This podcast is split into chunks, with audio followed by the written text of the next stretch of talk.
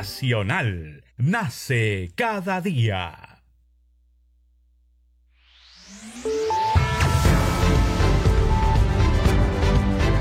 Congreso Radio presenta Al día con el Congreso. Una síntesis informativa del trabajo legislativo, de representación y de fiscalización del Parlamento Nacional. Una producción de la Oficina de Comunicaciones del Congreso de la República.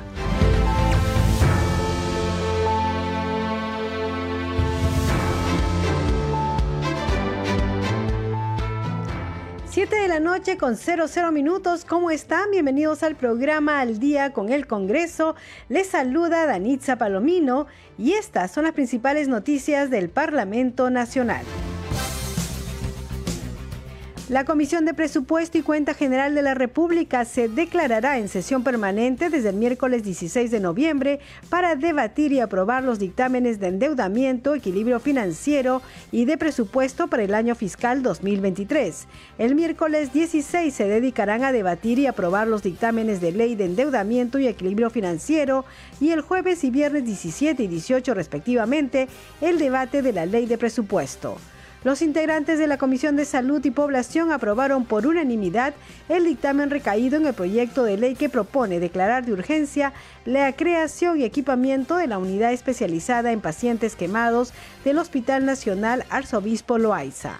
Las mujeres en situación de pobreza o pobreza extrema que son cabeza de familia serán protegidas por el Estado a través de la promoción y fortalecimiento de sus derechos económicos, sociales, culturales, de salud y educativos para permitir con ello el acceso a los diferentes programas a fin de mejorar su condición de vida y la de su familia. Así lo aprobó por mayoría la Comisión de Inclusión Social y Personas con Discapacidad.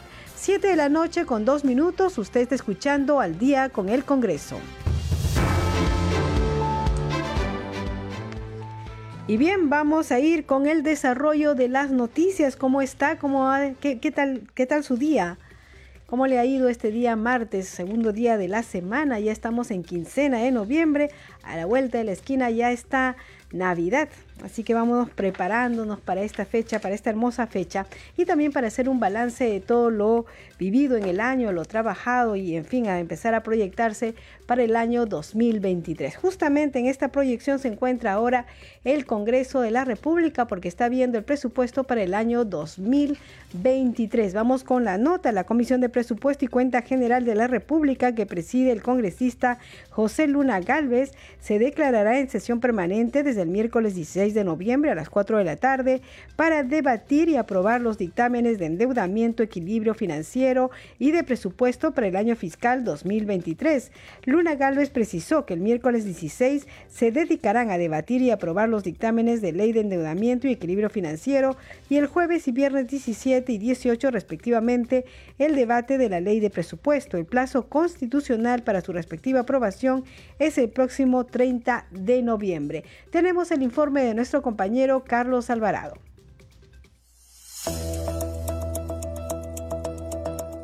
La Comisión de Presupuestos se declarará en sesión permanente desde este miércoles para debatir y aprobar el presupuesto general de la República para el ejercicio fiscal 2023 que asciende a más de 214 mil millones de soles. El presidente de ese grupo de trabajo, José Luna Galvez, precisó que se debatirán los proyectos de presupuesto, endeudamiento externo y equilibrio financiero, cuyo plazo para su aprobación vence el 30 de noviembre.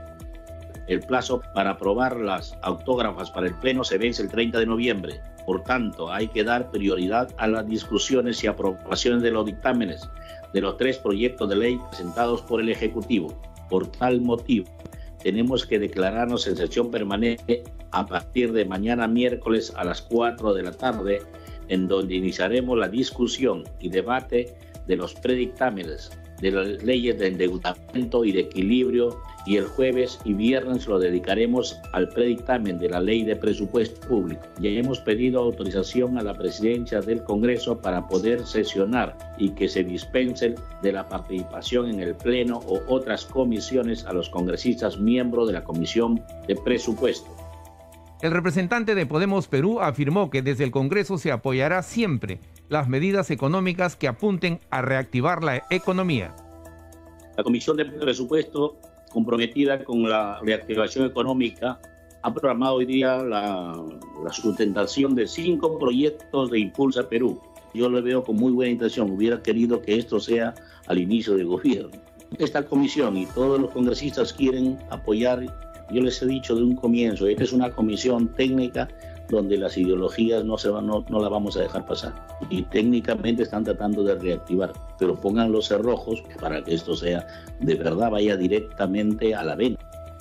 Entre tanto, el ministro de Economía, Kurt Burneo, sustentó el proyecto de ley Impulso Perú, que comprende 36 medidas y otras 48 propuestas.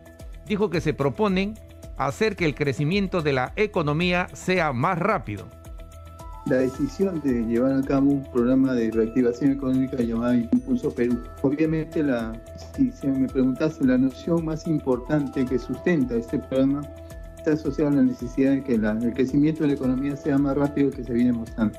Estamos hablando de una tasa de crecimiento que estaría en el rango entre 2.7 y 3% para este año. Y la idea es buscar tasas de crecimiento más altas. Implica pues una mayor demanda de empleo, es decir, oportunidades, digamos, para que nuestros conciudadanos, digamos, puedan aspirar con éxito a un puesto de trabajo y también una actividad económica que tenga una mayor versatilidad de crecimiento abona en favor de una recaudación tributaria incrementada. Una de las propuestas fue sustentada por el ministro de Trabajo Alejandro Salas. Explicó que se proponen generar 164 mil empleos para jóvenes entre los 18 y 29 años de edad. Este proyecto de ley lo que busca justamente es impulsar el trabajo de nuestros ciudadanos, ciudadanas jóvenes eh, de 18 a 29 años. Está dirigido a empresas que no tengan más de 100 trabajadores. Lo que se busca, por supuesto, es la contratación formal, con un subsidio que a través de eh, lo que sería la ley se va a otorgar a estas empresas. Con este proyecto de ley se esperaría pues que el empleo formal crezca en cuatro puntos porcentuales y se buscaría la creación de 164 mil nuevos puestos de empleo formales para jóvenes. La congresista del bloque magisterial Elizabeth Medina se mostró escéptica ante lo expuesto por el Ejecutivo en la Comisión de Presupuesto. Señaló que los especialistas han expresado que el plan Impulso Perú no llegará a buen puerto toda la población, trabajadores y empresarios están en espera de la propuesta de nuestro ministro para sacar adelante al país. Y ese momento llegó, llegó el plan Impulso y Perú. La verdad es que los especialistas y el sector empresarial no está convencido de este plan nos lleve a un buen puerto. Y recogeré lo difundido en el diario Gestión en su titular nueva medida de impulso, Perú podría fomentar la elusión tributaria.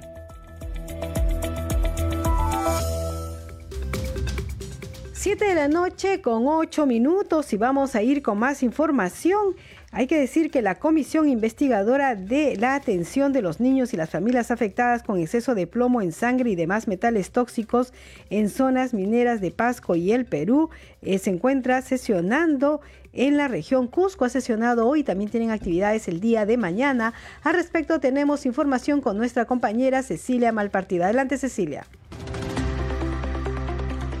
Nanicha, ¿cómo estás? Buenas noches. Para informarte que nos encontramos en la ciudad de Cusco para cubrir las actividades de la Comisión Investigadora de Familias Afectadas con Metales Pesados, que preside el congresista Manuel García Correa. El parlamentario debemos informar que se trasladó a esta ciudad para recoger testimonios de los pobladores de la provincia de Espinar afectados con metales pesados. Debemos señalar que el parlamentario que ya se encuentra y que realiza sus actividades desde el día de ayer lunes, nos trasladamos específicamente a la comunidad de Cocarate de la provincia de Espinar, eh, de esta región de Cusco, donde están expuestas a los efectos radiactivos de plomo, cadmio y mercurio, así como de otros metales pesados que afectan la salud de sus integrantes pero el congresista también constató que no solamente tienen problemas de su salud, sino también lamentó que estas familias no cuenten con los servicios básicos del alumbrado a pesar de existir un sistema eléctrico en la zona. Hoy, martes, se realizó una sesión descentralizada de la comisión investigadora y se contó con varios representantes para que puedan informar de las acciones que vienen realizando. En esta ocasión, El gerente de la Dirección Regional de Salud, el señor César Ramírez Escobar, refirió que el plan de acción de esta eh, dependencia para los años 2021, 2022 y 2023 se consignó un presupuesto de 7 millones de soles el mismo que según dijo resultó insuficiente para emprender acciones como la vigilancia epidemiológica a los pobladores afectados, el control de calidad de agua potable y aplicar acciones preventivas. En esta sesión descentralizada también se contó con la presencia de eh, la señora Gisela Noguera, que es representante de la Gerencia Regional de Energía y Minas, quien informó que la minería ilegal se ha incrementado en las provincias de Paucartambo, Chumbivilcas y Espinar del Cusco, lo que agrava la situación. La funcionaria dio a conocer que durante el 2022 se presentaron 35 denuncias ambientales, de las cuales 11 fueron atendidas. Por su parte, la doctora Rosa Santa Cruz Córdoba de la Defensoría del Pueblo alertó que existen 7.956 pasivos ambientales en el Perú y precisó que en la región Cusco existen 291 pasivos ambientales mineros, pero en ninguno de ellos se ha identificado a un responsable y tampoco cuentan con algún instrumento de gestión ambiental. Esta es la información que tenemos, Danitza, sobre las actividades del parlamentario. Mañana se reunirá con representantes de la Fiscalía para recoger específicamente sobre aquellas investigaciones que se ha realizado, cuánto se ha avanzado, si se ha procesado realmente las denuncias correspondientes y eh, nosotros le mantendremos informado de las actividades del congresista Manuel García Correa aquí en la ciudad de Cusco. Se informa Cecilia Malpartida. Adelante. Muchas gracias Cecilia Malpartida, un completo informe sobre lo trabajado el día de hoy en la región Cusco. Justamente estamos en comunicación con el congresista Manuel García Correa, presidente de la comisión parlamentaria que investiga la situación de las familias que se ven afectadas por metales tóxicos. Congresista, ¿cómo está? Muy buenas noches. Muchas gracias por atender la llamada. Muy buenas noches. ¿Cómo está? Saludarle a usted especialmente y también a toda su audiencia por, a través de este medio. Sí, congresista, usted en Cusco, entre los hallazgos que han encontrado el día de hoy, es que aproximadamente 80, 80 familias de la comunidad de Cocarate de la provincia de Espinar en la región Cusco están expuestas a los efectos radiactivos del plomo, cadmio y mercurio. Sabíamos que la eh, localidad más contaminada era Pasco, pero parece que en segundo lugar está Cusco, ¿verdad? Sí, eh, de acuerdo a la información obtenida hoy día, eh, vemos de que realmente este Espinar, eh, el Cusco, es también una provincia que necesita urgente atención, ya que hemos ido in situ a, ver a las comunidades realmente es este calamitosa la situación. Hay una comunidad este, Cocaracha, eh, Cocaraca, este, que no cuenta con los servicios básicos. No, no tiene agua, no cuenta con luz, no, no tiene desagüe. Y, es muy lamentable, verdad, ver eh, cómo este, está eh, sufriendo esta población de, esta región del Cusco, especialmente en Espinar. Sí, congresista, eh, nos informaba nuestra compañera Cecilia Malpartida que en la sesión descentralizada la representante de la Defensoría del Pueblo indicó que existen 7.956 pasivos ambientales en el Perú y que eh, en la región Cusco existen 291 pasivos ambientales mineros, pero en ninguno de ellos se ha identificado a responsables. ¿Cómo es esto posible, congresista? Sí, es, muy, lamentable, que no hayan, este, no hayan registros sobre quiénes son los responsables o de repente por temor no se arriesgan a, decir quién, quiénes son las empresas o este otras industrias que están contaminando tanto el agua, el aire y el suelo. Entonces es muy lamentable que no se tenga ese registro, pero hemos quedado de que este, otra próxima sesión se pueda al menos tener un registro inicial para poder hacer un seguimiento y monitoreo de la misma. Claro. ¿Y cuándo serían estas próximas sesiones? Eh, nosotros la estamos llevando a cabo este, mensualmente y quincenalmente hacemos nuestra sesión en comisión y, también que estamos haciendo las sesiones descentralizadas. Entonces ahí estamos recogiendo toda la problemática de, de todas las regiones del Perú y es de verdad este, bastante sorprendente la situación con la que se encuentran eh, estos pueblos que están alrededor de la minería y no se pueda generar desarrollo. Es de ahí donde sale el descontento de la población porque no se les está brindando la atención debida, ¿no? Sí, congresista, hemos visto que en esta reunión del Cusco, en esta sesión del Cusco, han participado las actividades de las eh, autoridades locales, regionales y también representantes del Ejecutivo. ¿Cuál ha sido el pronunciamiento de ellos respecto a este tema de la contaminación? Realmente, este, las autoridades, este, algunas dicen que están haciendo muchas cosas, que están haciendo planes, que todo, pero solamente queda este, plasmado en un documento pero de ahí a acciones no vemos realmente las acciones que, se hayan tomado, ¿no? Eh, si bien es cierto, tenemos de que se han hecho tamizajes en algunas de las poblaciones, pero el problema es que solamente queda ahí, ¿no? Eh, una persona salió con tamizaje positivo y que tiene este, metales pesados en su organismo, eh, no tienen ningún este, tratamiento, no, no tienen este, una atención adecuada. Entonces realmente por eso es que la, población está un poco reacia a poder contribuir al, bienestar, ¿no?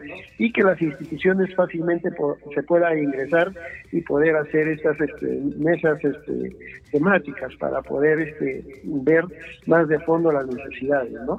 Yo creo que hay una mesa, este, lo que hemos escuchado ahora, que hay una mesa instalada desde el 2012 y la cual este, no ha generado mucho cambio que lo que esperaban ellos, ¿no? Entonces siempre reclaman de que se tomen las acciones debidas para poder contribuir en el bienestar de la sociedad, ¿no? Sí, el congresista eh, Manuel García, ¿y de qué manera el Parlamento, además de hacer una supervisión y fiscalización de este tema, puede eh, trabajar para mejorar las condiciones de vida de esta población afectada? Mire, eh, hay este, ya una ley aprobada de metales este, pesados en, todas las zonas del Perú. Es una ley 31198 que solamente falta este reglamentar. Y hoy día hemos conversado ya con el representante del Ministerio de Salud, en la cual ya viene este compromiso asumiéndolo hace varias sesiones que hemos tenido descentralizadas. Y hoy le hemos dicho que de una vez se pueda este, ya publicar esta, esta, este reglamento de esta ley para que se pueda poner en práctica y yo estoy convencido que con este reglamento ayudará mucho a, estas zonas afectadas, especialmente a las poblaciones donde ha sido vulnerado sus derechos, ¿no? Claro, y le han dicho alguna fecha aproximada para, porque una ley sin reglamento en realidad no se puede ejecutar, ¿verdad? Así es, sin reglamento no se puede ejecutar. Eh, bueno, hemos quedado que en 15 días ya este, va a ser publicada esta, este reglamento. Perfecto. Congresista, usted tiene más actividades el día de mañana, miércoles. Sí, mañana tenemos este, una reunión con eh, la Fiscalía de acá de Cusco para ver, insisto, cuál es el rol que están haciendo ellos este, eh, y las acciones que se están tomando contra la minería ilegal e informal. ¿no? Perfecto. Nosotros vamos a estar atentos a la información que nos brinden desde Cusco. Muchísimas gracias por la entrevista. ¿Algo más que quisiera agregar? Bueno, decirle de que este es un trabajo en conjunto. Eh, que las poblaciones se levantan donde hay este, minería ilegal porque no eh, minería porque no ven de que eh, esta la presencia de la explotación de eh, la minería esté generando algún bienestar y algún desarrollo dentro de su comunidad. Ahora hemos visto esa realidad y no solamente es la del Cusco, sino también hemos visto en la región La Libertad, en Pasco y en todas las regiones donde vamos visitando es la misma situación, ¿no? Entonces, si la población no percibe que con la presencia de la minería se está generando este fuentes de trabajo, no se está generando desarrollo, no se está cubriendo las necesidades básicas de la población, tiene toda la razón de poderse este, de poder eh, este, hacer paros, marchas, porque realmente lo que ellos están pidiendo es que se les trate con justicia y equidad social.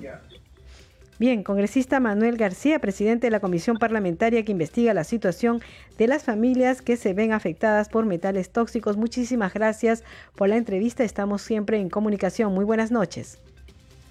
Muchas gracias. Muy buenas noches. 7 de la noche con 19 minutos y vamos con más información. Los integrantes de la Comisión de Salud y Población aprobaron por unanimidad el dictamen recaído en el proyecto de ley que propone declarar de urgencia la creación y equipamiento de la unidad especializada en pacientes quemados del Hospital Nacional Arzobispo Loaiza. Durante su sustentación se resaltó que ningún nosocomio en la capital cuenta con una unidad especializada para pacientes adultos que padecen quemaduras. Asimismo, se indicó que el Hospital Arzobispo Loaiza cuenta con mayor porcentaje de pacientes con lesiones por quemaduras en segundo y tercer grado en la ciudad. Bien, vamos ahora con otras informaciones y decir que la congresista Susel Paredes de la bancada Integridad y Desarrollo eh, como ustedes saben, la congresista eh, siempre está siguiendo este tema eh, sobre los abusos, las denuncias sobre abusos de integrantes de Soda Alicio. Bueno, ella ha organizado el foro Redes Sobrevivientes, un hito en la historia de denuncias en contra de sodalicios de la vida cristiana.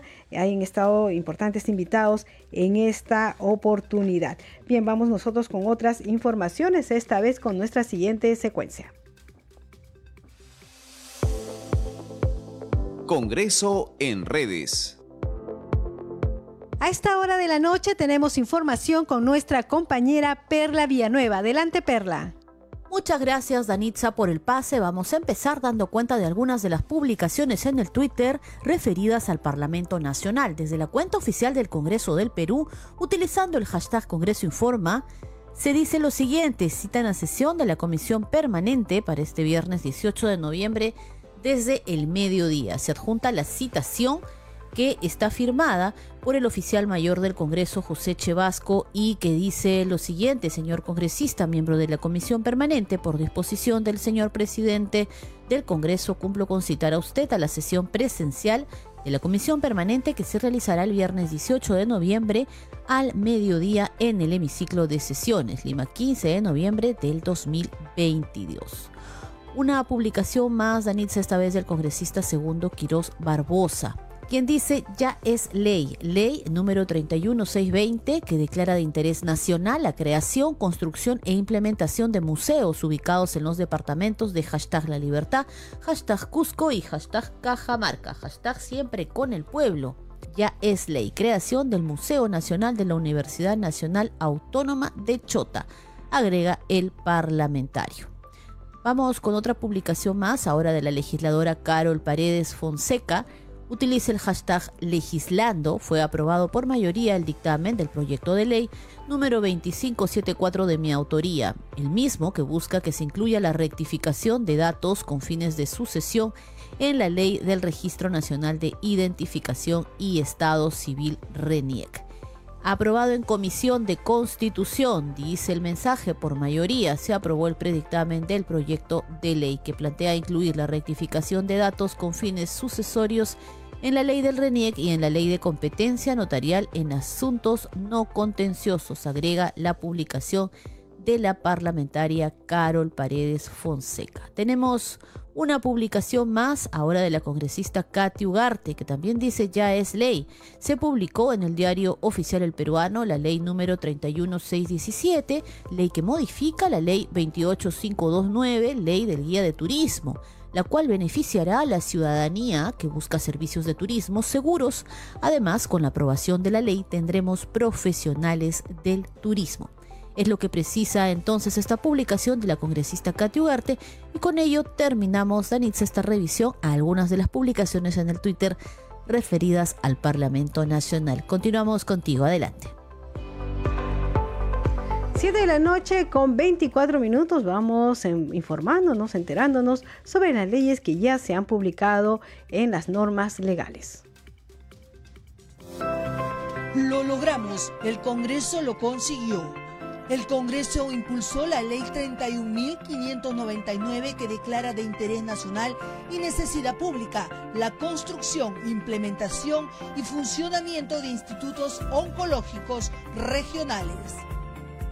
La norma establece que el financiamiento se realiza con cargo al programa presupuestal 0024, Prevención y Control del Cáncer, y otros presupuestos a cargo de los pliegos involucrados. Más de 175 mil pacientes enfrentan enfermedades oncológicas en el Perú. El objetivo se enmarca en la Red Oncológica Nacional a cargo del Instituto Nacional de Enfermedades Neoplásicas.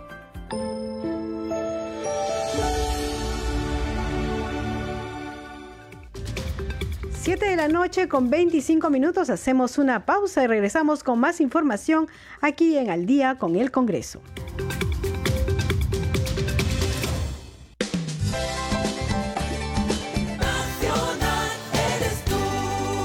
Nacional. Nace cada día. No es un día cualquiera. Un 15 de noviembre como hoy, en 1911, nació el maestro Manuel Leopoldo Bedoya Bambarén, conocido en el mundo del criollismo como Polito Bedoya. Este importante músico chalaco fue compositor, intérprete, director y pianista. Creó el vals Amor Inolvidable y la polca Cuando estuviste lejos. También musicalizó 200 millas marinas y Separación.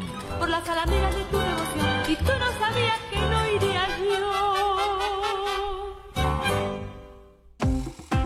En A Todo Parlante, conocimos a Claudia Landeo, integrante de Biblioblog, una iniciativa que crea espacios innovadores para promover el hábito de la lectura en los niños.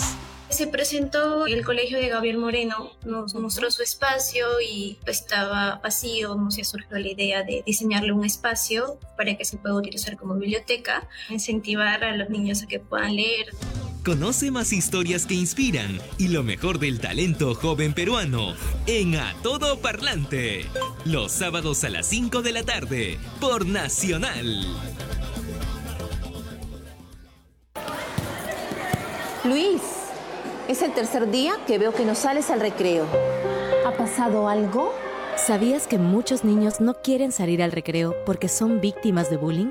Por eso es importante aprender a detectar las señales de alerta a tiempo y mantenernos vigilantes. Aprende a identificarlas y conoce cómo actuar entrando a www.gov.pe slash el bullying no es cosa de niños.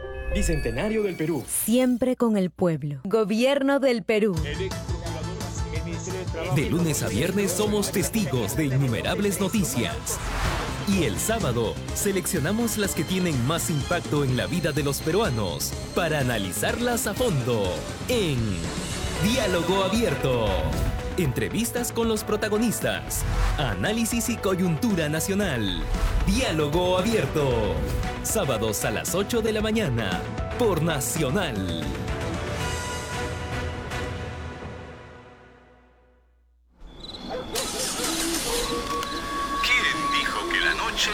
Para dormir? Sabemos que trabajas de noche, por eso queremos ser tu mejor compañía, mientras los demás duermen. Oído a la noche, la franja nocturna de Nacional. Buena música, información, historias de vida, recuerdos y muchas risas. De 11 de la noche a 4 de la mañana. Oído a la noche por Nacional. Solo para noctámbulos. En Mentalízate Perú conversamos sobre la importancia de escoger personas consecuentes para nuestras relaciones. Una forma de ver si realmente vale la pena involucrarse con una persona es de ver qué tan consecuente es, ¿no? Cuando encontramos que tiene un doble discurso, lamentablemente podemos salir heridos, perjudicados, frustrados. Ser consecuente es una radiografía de la estabilidad emocional que puede gozar la persona. Mentalízate Perú, un espacio para sentirse bien. Sábados y domingos a las 10 de la mañana por Nacional.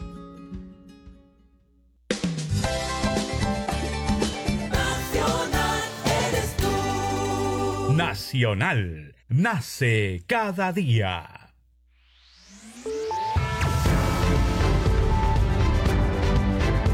Continuamos en Al día con el Congreso.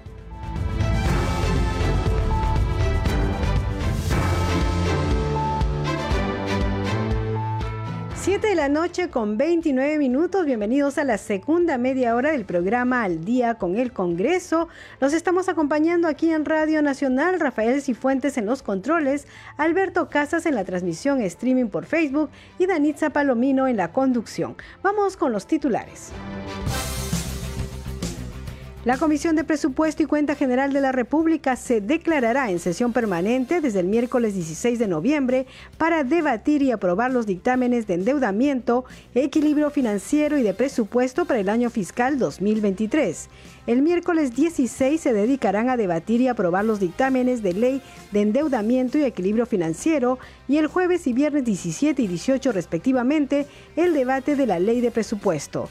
Los integrantes de la Comisión de Salud y Población aprobaron por unanimidad el dictamen recaído en el proyecto de ley que propone declarar de urgencia la creación y equipamiento de la unidad especializada en pacientes quemados del Hospital Nacional Arzobispo Loaiza.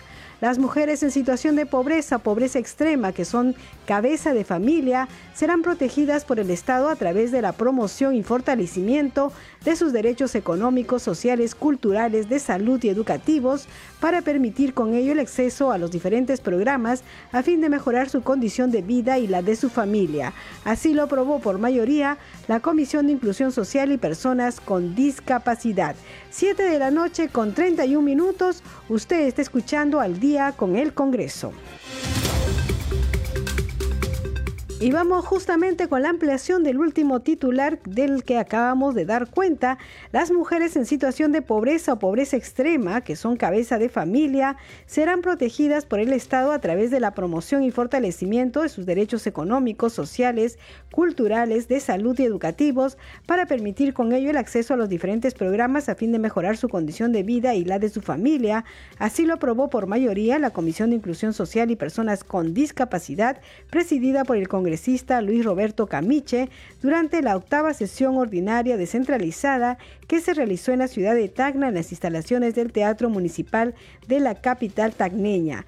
El dictamen, contexto sustitutorio, recoge el proyecto de ley 2894, Ley de Protección a la Mujer Cabeza de Familia, de autoría de la congresista Carol Paredes Fonseca, eh, recibirán este tipo de denominación quienes teniendo la condición de casadas o solteras tienen a su cargo económicamente en forma permanente a sus hijos menores o en discapacidad o a su cónyuge o conviviente en incapacidad física o mental permanente que no le permita valerse por sí mismo y por ende aportar económicamente a la familia. De acuerdo a la propuesta, la condición de mujer cabeza de familia será otorgada por el Ministerio de la Mujer y Poblaciones Vulnerables, entidad que verificará la situación y expedirá la certificación correspondiente. Seguidamente deberá registrarla en un patrón creado para velar por sus derechos a que no sean discriminadas por tener esa condición y a vivir una vida libre de violencia. 7 de la noche con 33 minutos vamos con otras informaciones aquí en Al día con el Congreso. La Comisión Especial de Seguimiento para la Incorporación del Perú a la OCDE invitó al presidente de Concitec, Benjamín Martí Corena. Tenemos el informe de la multiplataforma del Congreso de la República. 22 horas. Nuestro país continúa avanzando en el desarrollo de políticas públicas para su adhesión a la Organización para la Cooperación y el Desarrollo Económico. Por ello, la Comisión Especial de Seguimiento de la Incorporación del Perú a la OCDE, presidida por el congresista Luis Cordero Yontay, viene invitando a diversos autores que trabajan en dichas políticas. El presidente del CONCITEC, Benjamín Martí Corena, participó en la última sesión de este grupo de trabajo y dio detalles sobre las prácticas que está desarrollando su institución de acuerdo a las recomendaciones de la OCDE. Informó la importancia para nuestro país de pertenecer a esta organización, ya que brinda una oportunidad para incorporar instrumentos legales y estándares que permitan promover la ciencia, tecnología e innovación de excelencia. Asimismo, indicó que CONCITEC ha iniciado desde hace dos años el trabajo de formulación de la política nacional de CTI, que está en manos del CEPLAN y próximamente sería aprobada instrumento fundamental para negociar el ingreso de nuestro país a la OCDE. Porque abre la puerta para la colaboración entre investigadores e innovadores de nuestro país con los países eh, latinoamericanos y de otras regiones del mundo. También detalló que el Foro Económico Mundial, que revoca los portales de competitividad, señala que nuestro país se encuentra mal en dos campos importantes para la adhesión. en innovación estamos muy mal. Estamos muy cercanos al puesto número 100, entre 150, alrededor de 150 países. Y también estamos muy mal en formación de recursos humanos. Eh, es decir, en la calidad de la formación de los recursos humanos en los niveles de educación superior. Pedro Bernal Pérez, director de la Dirección de Políticas y Programas de Concitec, informó que la hoja de ruta se adoptó el pasado 10 de junio y en dicho documento se establecen los puntos clave sobre los cuales nuestro país será evaluado, los cuales incluye la alineación del Perú al acervo jurídico de la OCDE, así como el grado en el que las prácticas y políticas estatales están alineadas a los estándares de la organización. Actualmente la OCDE está integrada por 38 países, de los cuales en la región tenemos a Chile y Colombia. La OCDE es un centro de conocimiento para la recopilación de datos y el análisis, el intercambio de experiencias y de buenas prácticas, además que asesora en materia de políticas públicas y en el establecimiento de estándares y normas a nivel mundial en ámbitos que van desde la mejora del desempeño económico y la creación del empleo al fomento de una educación eficaz o la lucha contra la evasión fiscal internacional. 7 de la noche con 36 minutos y hay un comunicado en las redes sociales de la cuenta oficial del Congreso de la República. Dice lo siguiente, suspensión de la sesión de la Comisión Permanente el miércoles 16 de noviembre de 2022 conforme fuera anunciado por el señor presidente del Congreso durante la sesión de la Junta de Portavoces de hoy. Se suspende la sesión de la Comisión Permanente convocada para el miércoles 16 de noviembre del 2022. Lima, 15 de noviembre del 2022 y firma este comunicado el oficial mayor José Chevasco Piedra. Hay que decir que hay eh, sesión de la Comisión Permanente el día viernes. 7 de la noche con 36 minutos y en la Comisión de Educación se sustentó el proyecto de ley 1639 que propone ampliar los alcances de la beca Continuidad de Estudios de Educación Superior. Escuchemos al congresista Pedro Martínez Talavera. Es necesario que por la beca y el Ministerio de Educación, así como el Ministerio de Economía y Finanzas, realicen las acciones necesarias para asegurar la efectividad de la beca de continuidad de todas las convocatorias hasta el 31 de diciembre del 2023. La propuesta legislativa es la aprobación de la presente iniciativa legislativa que no contraviene la Constitución o normas legales, más bien lo complementa para dar la continuidad de los beneficios de la beca Continuidad de Estudios de Educación Superior 2020, 2021 y 2022 con el objeto de garantizar la culminación de estudios superiores de los alumnos o ex becarios. Análisis costo-beneficio. La propuesta legislativa no representa mayores gastos al Estado, puesto que se ampliará para dar continuidad y culminación de los estudios superiores con la beca continuidad, ya que se encontraba presupuestada desde el año 2020 hasta el 2022. Los beneficios son amplios. Con la continuidad de la beca se generará la reactivación económica en el sector educativo y colaterales. Señora Presidenta, estimados amigos congresistas, en un país donde claramente hemos dejado notar la insuficiencia y la poca acción por parte del gobierno para mejorar la calidad y la condición educativa de no solamente los universitarios, también los niveles inicial, primaria y secundaria, Considero que esta ley debe ser aprobada para de alguna u otra forma exhortar y exigir al Ejecutivo para que no trunque los sueños y las grandes posibilidades de contar con un mercado laboral eficiente, dispuesto a darlo todo por de alguna u otra forma mejorar las condiciones de vida de nuestra sociedad. Un país educado es un país libre. Muchísimas gracias. 7 de la noche con 39 minutos vamos con más información y con la finalidad de garantizar el derecho de acceder a la herencia sin afectar la identidad, la Comisión de Constitución y Reglamento aprobó por mayoría el dictamen del proyecto de ley para permitir que la rectificación de datos con fines sucesorios pueda hacerse en el Registro Nacional de Identificación y Estado Civil RENIECA. Ese acuerdo se llegó en la sesión que se realizó hoy dirigida por su presidente, el congresista Hernando Guerra García. Se propone que los titulares de partidas de nacimiento puedan solicitar ante notario o el RENIEC la rectificación de errores materiales consignados en estas mediante una anotación marginal con fines sucesorios que señale el vínculo de consanguinidad o de afinidad que tiene con el causante sin que ello implique o genere la obligación de los sucesores de rectificar otros documentos públicos y o privados en los que se consigne los datos propios a su identificación ni el cambio de algún dato objetivo en el nombre de los solicitantes. El ciudadano tendrá la libertad de elegir si acude al RENIEC, al notario público o al Poder Judicial para iniciar sus trámites de rectificación de datos para derechos sucesorios y habrá una desconcentración de la carga en el Poder Judicial, precisó el legislador. Siete de la noche con 40 minutos y en el Cusco, la Comisión de Transportes presidida por el congresista Luis Aragón organizó el foro Ciudades Inteligentes. Escuchemos el informe de nuestro compañero Ricardo Alba.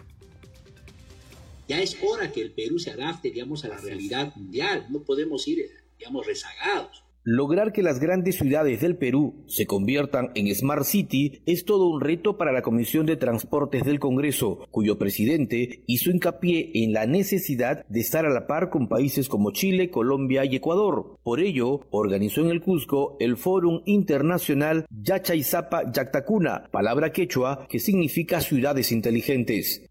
Existe un plan piloto a través de un reglamento nacional emitido por el Ministerio de Transportes y Comunicaciones que, bueno, este, considera algunas, algunas regiones que ya están en ese plan piloto, como algunos distritos de Lima Metropolitana, Piura, La Libertad, Lambayeque, eh, Tacna, Puno, para lograr ese objetivo es necesario articular políticas públicas que apunten a concretar una conectividad urbana, un transporte sostenible y de calidad, entre otros objetivos tiene que haber mínimamente un tema de transformación digital en la movilidad.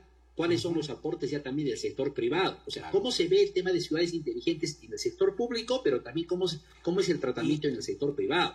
Una ciudad inteligente se define como una ciudad en la que las tecnologías de la información y la comunicación se utilizan para mejorar la calidad de vida de los ciudadanos, para impulsar el uso eficiente de los recursos y para mejorar la sostenibilidad. 7 de la noche con 42 minutos y con el impulso de la vicepresidenta Marta Moyano, se presentó el libro 1932 al salto al Congreso, escrito por el político aprista Luis González Posada, expresidente del Congreso ex canciller y ex ministro de la República. El titular del legislativo, José Daniel William Zapata, puso en relieve el aporte que constituye el libro de González Posada, a partir del cual se podrá hacer docencia y evitar que la historia se repita, según dijo, permite repensar en lo grave que puede ser para el Estado transgredir los marcos constitucionales. Vamos a ver y escuchar el informe de la multiplataforma del Congreso de la República. Antes vamos con actividades del presidente Pedro Castillo de la región de Loreto, de Requena. Este, en principio, mi saludo a todos y cada uno de ustedes. Bienvenidos. Bienvenidos y dispuestos para conversar. El tiempo es corto, pero la voluntad y la disposición del gobierno eh, es eh, como el mismo encargo nos ha hecho este pueblo cuando hemos recorrido las diferentes regiones y más aún esta región de Loreto, viendo la realidad de sus pueblos, eh, siempre decían las autoridades, ¿no? Nos han tratado eh, en, el último, en el último nivel en comparación a otras regiones, a otros, a otros pueblos. Yo creo que en la medida que las autoridades conozcamos la realidad de nuestros pueblos, de nuestras regiones, de nuestros distritos, eh, y hay una voluntad de querer asumir las cosas en unidad, eh, nada va a ser difícil. Tenemos que entender que los tres niveles de gobierno tenemos que estar presentes y estar al frente de las comunidades para cerrar estas brechas en conjunto. Bienvenidos una vez más y esperamos de que la próxima reunión ya no sea en Palacio de Gobierno, sino sea en el mismo lugar de los hechos, en Loreto como debe ser.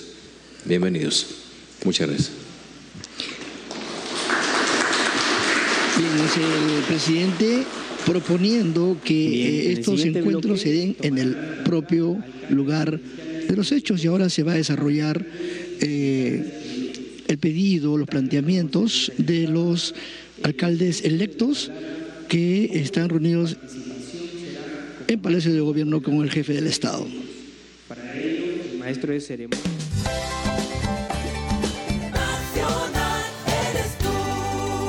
Nacional nace cada día. 7 de la noche con 44 minutos y con lo anunciado vamos con el informe sobre la presentación del libro 1932 Asalto al Congreso. Resaltar que a mi lado están dos personas que han dado su vida en defensa de la democracia. Está Marta Moyano, gran luchadora y hermana de una mártir que se enfrentó con valor al terrorismo.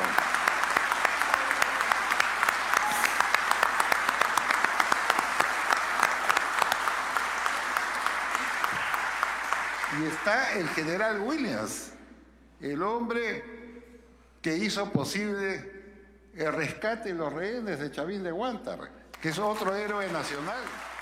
Se realizó con éxito la presentación del libro 1932, Asalto al Congreso, cuyo autor es el expresidente del Congreso y reconocido político Luis González Posada. El presidente del Congreso, José Williams Zapata, clausuró el evento destacando el mensaje que deja esta publicación construida a base de investigación. Obras como la de Lucho deben ser estudiadas para que de ellas se pueda hacer academia, de ellas se pueda hacer docencia y también investigación y nos sirva de lección para no, que no suceda lo mismo, que no nos vaya a pasar lo mismo y por sobre todo defender el Congreso. El Congreso es valioso y nos ayuda a tener la democracia. 1932 Asalto al Congreso relata el golpe de Estado registrado en 1932 y los actos de violencia y represión por parte del dictador Sánchez Cerro. Pero a las dos y media de la mañana, según narra eh, los propios eh, autores, entre ellos Luis Alberto Sánchez, las galerías fueron ocupadas por gendarmes con metralleta. Es una lección que todos debemos aprender, que cuando cae el Congreso cae la democracia. De esta manera, el presidente del Congreso y la primera vicepresidenta del Parlamento saludaron el mensaje de democracia que brinda el libro del reconocido político, excongresista y exministro. La presentación de la publicación que pronto estará a la venta se realizó en el hemiciclo Porras Barrenechea.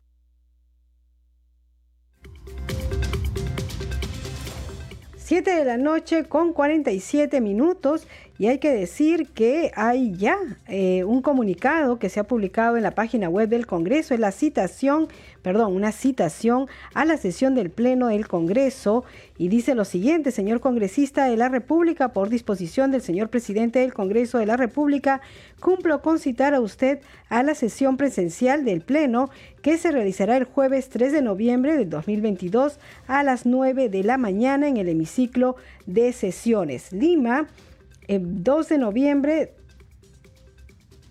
del 2022. Bien, entonces este, ya tenemos la citación para el Pleno, para este, no, perdón, este, esta citación, eh, seguramente hemos abierto otro documento, pero ya está en el Pleno eh, en, la, en, la, página web siempre puede usted encontrar las citaciones. Vamos enseguida con otra información, esta vez de la Comisión de Defensa. La Comisión de Defensa Nacional realizó su primera sesión en su calidad de comisión investigadora sobre el uso del avión presidencial en el traslado del presidente Pedro Castillo y demás familiares. En la sesión se escuchó al exsecretario general del despacho presidencial y al edecán de la Casa Militar. Vamos con el informe de la multiplataforma del Congreso de la República. Y con el fin de continuar la investigación sobre el uso de aeronaves de los sectores defensa e interior para actividades no oficiales y por familiares del presidente de la República, Pedro Castillo, la Comisión de Defensa Nacional del Congreso de la República escuchó a Jorge Alba Coronado, exsecretario general del despacho presidencial, y a Arturo Arciniega Calderón, jefe del protocolo del despacho presidencial. Define o quienes definen la lista final de los integrantes de la comitiva presidencial. Ambos fueron consultados sobre los viajes que realiza el presidente de la República y sus familiares, entre ellos el viaje del pasado 23 de junio en un avión de la Fuerza Aérea del Perú a la ciudad de Chiclayo. Eh, con respecto al mismo viaje con fecha del 23 de junio, la lista tuvo agregados aparentemente a manuscrito de puño y letra. ¿Tiene conocimiento qué funcionario realizó o, la, o dio la orden para que se realicen dichos cambios? Desconozco totalmente el tema, señor presidente. Como le digo, yo me quedé en Palacio, no, no he tenido conocimiento de que ha habido alguna manipulación. En tanto aseguraron que Fray Vázquez Castillo nunca arribó ningún vuelo del jefe de Estado. ¿Usted puede dar fe que el señor Fray Vázquez Castillo no estuvo en ese vuelo? Sin embargo, ¿usted recuerda haber visto al señor Fray Vázquez en otros vuelos? No, nunca lo he visto, no lo conozco. ¿Puede dar fe entonces que el señor Fray Vázquez Yo nunca... doy fe que en todos los vuelos que yo he participado, el señor Fray Vázquez no, no ha estado en ¿Ese es un tema que hay que constatar? En la sesión se escuchó también a Ángel Bravo Boniface, decán de la Casa Militar, quien dijo no conocer a Fray Vázquez Castillo ni a Jennifer Paredes. Además, se le consultó sobre las circunstancias en las que apareció el nombre de Say Vázquez Castillo en la comitiva presidencial que viajó a la ciudad de Chiclayo. Entre ellos se agregó a un tal Lay Vázquez Castillo. Precise si la indicada persona era Fray Vázquez Castillo. Efectivamente, señor presidente, yo dispuse por disposición del señor presidente que se agregaran a la relación ya impresa los nombres a mano. No, no era el señor. ¿Quién es la persona del señor Say Vázquez Castillo que está indicado en, este, eh, en esta lista de la comitiva como sobrino del presidente con un DNI que no existe?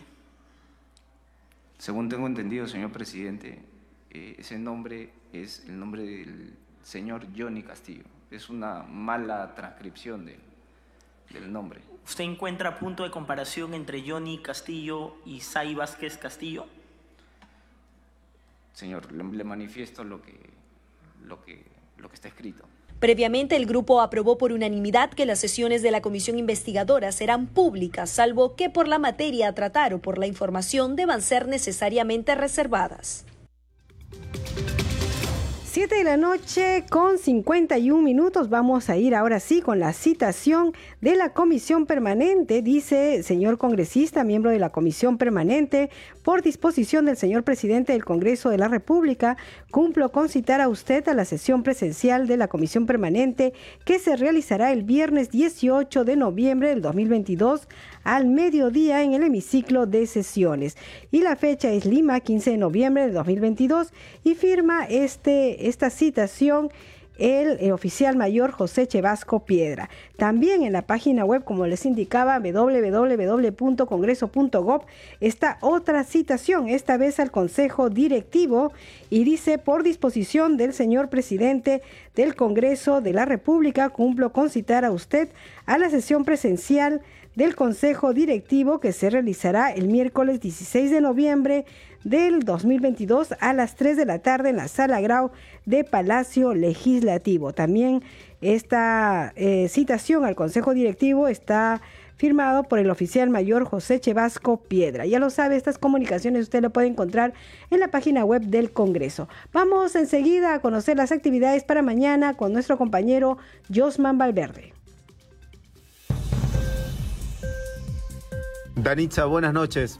Vamos a conocer, así es, la agenda de actividades para mañana miércoles 16 de noviembre aquí en el Congreso de la República. Como ya es usual, las actividades se están desarrollando desde muy temprano y esta vez desde las 8 de la mañana la Comisión de Descentralización va a sesionar precisamente a esa hora teniendo como invitada a eh, Yanairi Boyeres, presidenta ejecutiva de la Autoridad Nacional del Servicio Civil Servir. Van a evaluar la aplicación de la ley que establece disposiciones para garantizar la idoneidad y el acceso y ejercicio de la función pública de funcionarios y directivos de libre designación y remoción en gobiernos regionales y municipalidades. Pero también a las 8 de la mañana hay sesión de la Comisión de Comercio Exterior. Está invitado el Superintendente Nacional de Migraciones, Jorge Fernández. Eh, entre otras actividades, también podemos dar cuenta, Danitza, que en horas de la tarde, a partir de las 3, se va a reunir el Consejo Directivo. Ya está publicada en el portal institucional la eh, citación correspondiente al Consejo Directivo que lleva la firma del oficial mayor José Chevasco Piedra y señala que por disposición del presidente del Congreso de la República se cumple con citar a los congresistas a la sesión presencial del Consejo Directivo que se va a desarrollar el miércoles 16 de noviembre a las 3 de la tarde en la sala Grau del Palacio Legislativo, así que sin duda vamos a estar muy atentos a lo que se trate precisamente en esta sesión del Consejo Directivo, eh, si hay eventuales declaraciones precisamente de manera posterior a esta reunión que va a desarrollarse, reiteramos, a las 3 de la tarde en la sala Grau del Palacio Legislativo. Danis, estas son las actividades para mañana, miércoles 16 de noviembre. Nosotros vamos a estar eh, de seguro informando también en el transcurso del día a través de nuestras diferentes plataformas noticiosas y como siempre también a esta hora de la noche a través de Al día con el Congreso. Vamos a regresar contigo a Estudios Anitza para continuar con el desarrollo precisamente de este espacio. Adelante y buenas noches.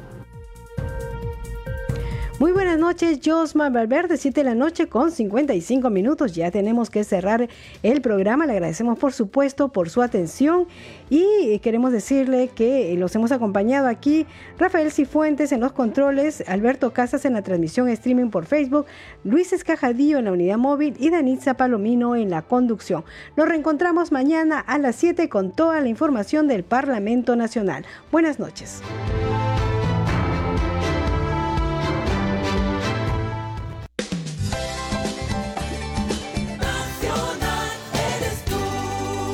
Nacional nace cada día. Mantente al día todo el día con las nuevas ediciones de El Informativo, Pluralidad y Profesionalismo. Por la noche, El Informativo